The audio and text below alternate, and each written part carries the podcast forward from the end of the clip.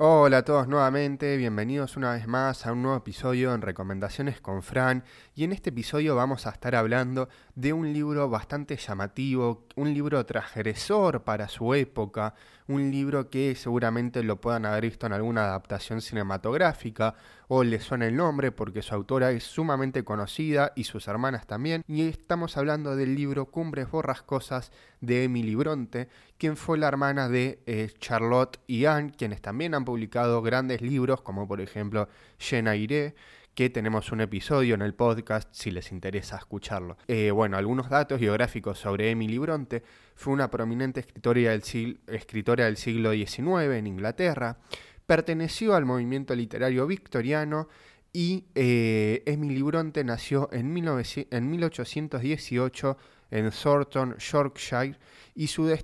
y se destaca su vida aislada en la parroquia de Haworth, donde escribió la novela que se convertiría en su obra más conocida, que es Cumbres Borrascosas. y esta novela habla también del contexto social, cultural de la época victoriana. Es una novela transgresora por los temas que va a tratar. Va a tratar sobre la venganza, sobre el amor, el amor imposible, em, sobre, podríamos decir, también problemas familiares, disputas entre hermanos entre otras cosas. ¿Qué es la historia en general? Tenemos dos grandes familias para ubicarnos. Por un lado tenemos a la familia Earnshaw y por otro lado tenemos a los Linton, que van a ser los personajes eh, principales y toda la novela va a transcurrir en Cumbres Borrascosas y la Granja de los Tordos, que son como dos casas que se encuentran separadas por 7 kilómetros aproximadamente y toda la novela, toda la historia va a transcurrir en una de estas casas o en la otra, o si no, como mucho en los alrededores de las casas, en los campos o los sectores que no estén habitados. Es decir, que en la novela lo que se extiende por fuera de el territorio de cumbres borrascosas no va a existir, no vamos a tener conocimiento más que un pequeño pueblo llamado Grimenton, pero no se hace mucha referencia a ese pueblo. Es decir, si un personaje eh, se exilia, se va de cumbres borrascosas, no vamos a conocer mucho más que eso, algo de lo que va a pasar. Bien, estas son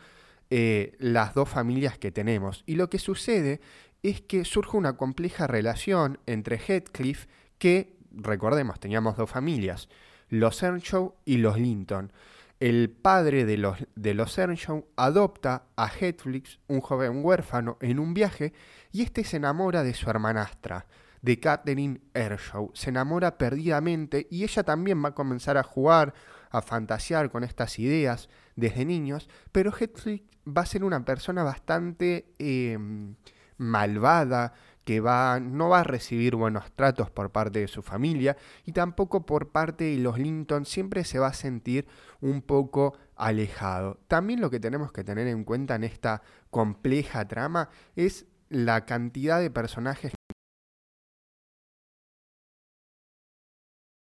a encontrar una gran cantidad de personajes, va, no sé si tantos, pero hasta que uno puede armarse eh, un árbol genealógico más o menos de, de cómo van a ir eh, la historia, qué familiar representa a cada familia y eso es un poco complicado, así que está bueno capaz ver un árbol genealógico antes como para hacerse una idea, pero acá yo se los voy a, eh, a comentar. Entonces nosotros teníamos estas dos familias, teníamos a los Earnshaw por un lado y a los Linton, los que serían los abuelos, el primer señor Earnshaw y la señora Earnshaw, no importan porque van a aparecer muy poco. Por el lado de los Sershow tenemos a los hijos principales, nuestros protagonistas, que van a ser eh, Hindley y Catherine, y acá vamos a tener también a eh, Herton, eh, perdón, que va a ser em, uno de los hijos de estos hermanos. Por otro lado, también vamos a tener en esta familia, en el medio de los Sershow, a Hetflix, quien va a ser este joven huérfano que va a adoptar la familia y que se va a enamorar de su hermanastra. Por esto la novela también es transgresora, que plantea en aquella época esta cuestión de eh, el amor entre hermanos, aunque sean hermanastros. Por otro lado tenemos a los Linton, lo mismo, el señor y la señora Linton, sus nombres se desconocen porque no importan a la trama, porque son nombrados eh, un par de veces. Y luego tenemos eh, dos, dos hijos. Por un lado a Edgar Linton y por otro lado a Isabella Linton. Y acá se van a dar bastantes circunstancias que van a transgredir a la novela. Yo no les quiero contar qué pasa, pero va a haber un juego acá y van a nacer varios hijos. Por un lado va a estar este Jereton, por otro lado va a haber una niña que se llama Catherine y por otro lado va a haber un joven que se llama Linton. Esos son como la tercera rama generacional. Yo no me quiero meter mucho en eso, así ustedes lo pueden descubrir después en la novela, pero lo que van a saber, tienen que saber de Cumbres Borrascosas, tiene que ver con esto, con que en la novela se van a tratar temas como la venganza, el amor prohibido entre hermanos, las pasiones, eh, en esto de, eh, de los hermanastros. También se va a hablar de los matrimonios forzados, los secretos familiares que rondan y los desenlaces trágicos. Con respecto a la narración, es una narración que quizás al principio también, lo mismo que con la cantidad de personajes, cuesta un poco engancharse o tomarle un hilo, porque eh, lo que tiene es dos momentos. La obra está dividida en dos libros, el libro primero y el libro segundo. Eh, y en el primer libro vamos a tener, va, a haber una mezcla de narraciones. En los primeros capítulos vamos a tener al protagonista, por esto esta confusión, que va a ser el señor Lockwood, que es un señor que, eh, nada, va a aparecer muchos años después en la historia que se nos va a narrar entre los Ershow y los Linton. Y este hombre lo que va a hacer va a ser alquilar eh, la vieja casa de la granja de los tordos, va a ir a visitar ahí y eh, su patrón, por así decirlo, su arremantario, va a ser el señor Hetflix, este joven huérfano que habían adoptado los Show. Y es con él con quien va a tener ciertas disputas, es más, en el primer capítulo el señor Lockwood los va a saludar y es maltratado por eh,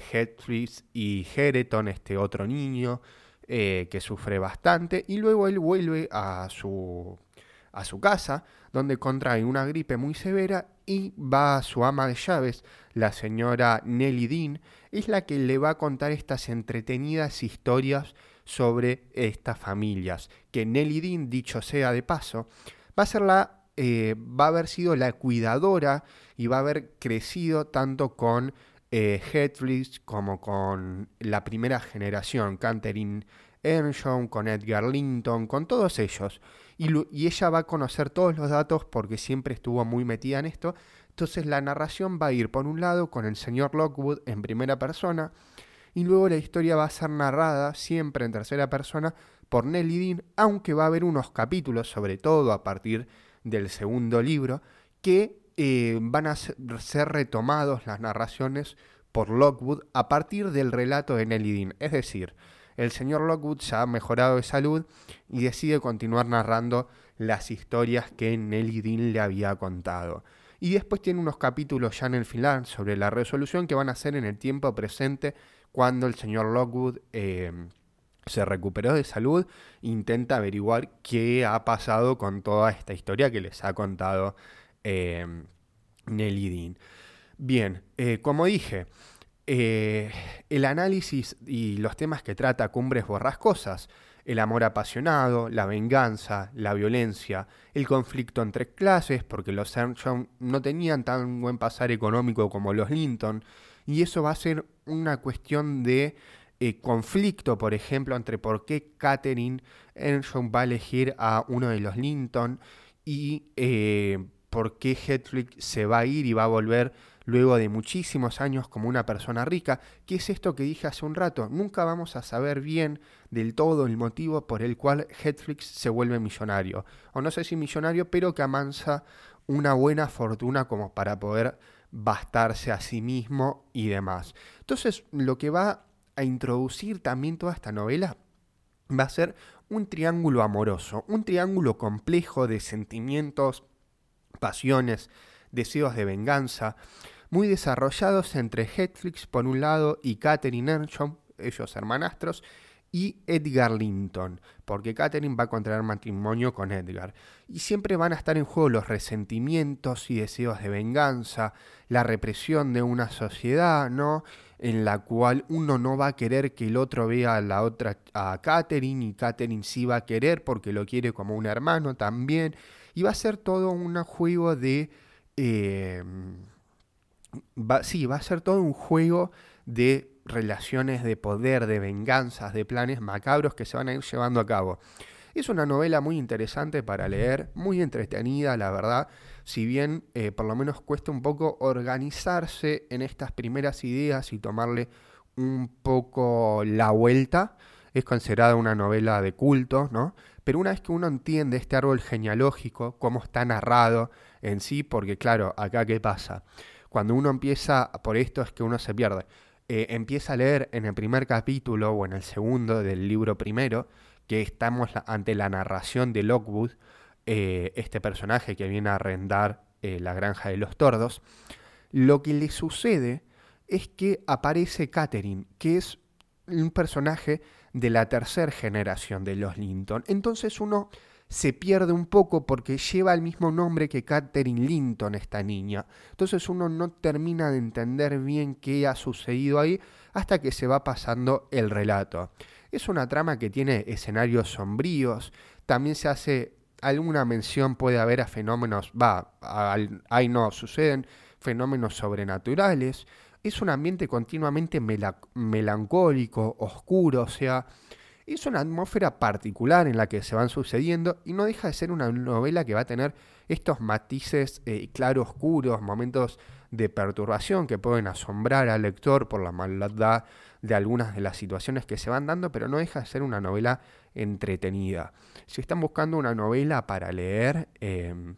y que sea así eh, atrapante, este libro de Emily Bronte es eh, excelente, como casi todos los trabajos de las Bronte en sí mismos, y a mí particularmente el final de este libro me gustó más que el final de Jane em, que no los voy a spoilear tampoco, pero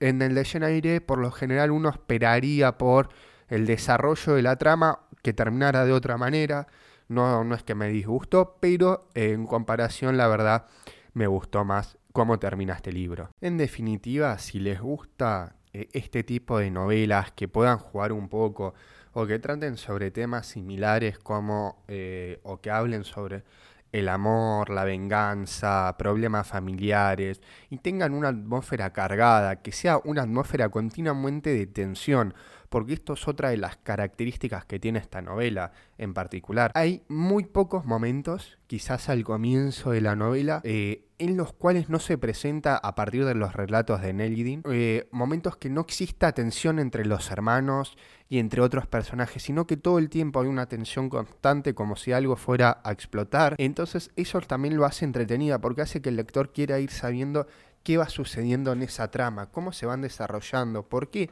hay, por ejemplo, tanto odio entre los hermanos, por qué han tomado las decisiones que han tomado, entre otras cosas. Eh, así que nada, Cumbres Borrascosas es una novela que la recontra recomiendo para todos aquellos que estén buscando ahora una novela para leer que no exija mucho tiempo de pensamiento y abstracción y querer buscar significados ocultos o cosas o que tengan que estar sumamente concentrado en una novela. es muy llevadera y muy interesante y seguro les guste tanto como a mí me ha gustado esta novela. Así que eso es todo. Espero que les haya gustado y si les gustó pueden compartirlo en sus redes sociales y seguirme en las mías como recomendaciones con Fran en Spotify, YouTube, Anchor, eh, bueno, Anchor es Spotify, en Apple Music, iBox y nos vemos en el próximo episodio.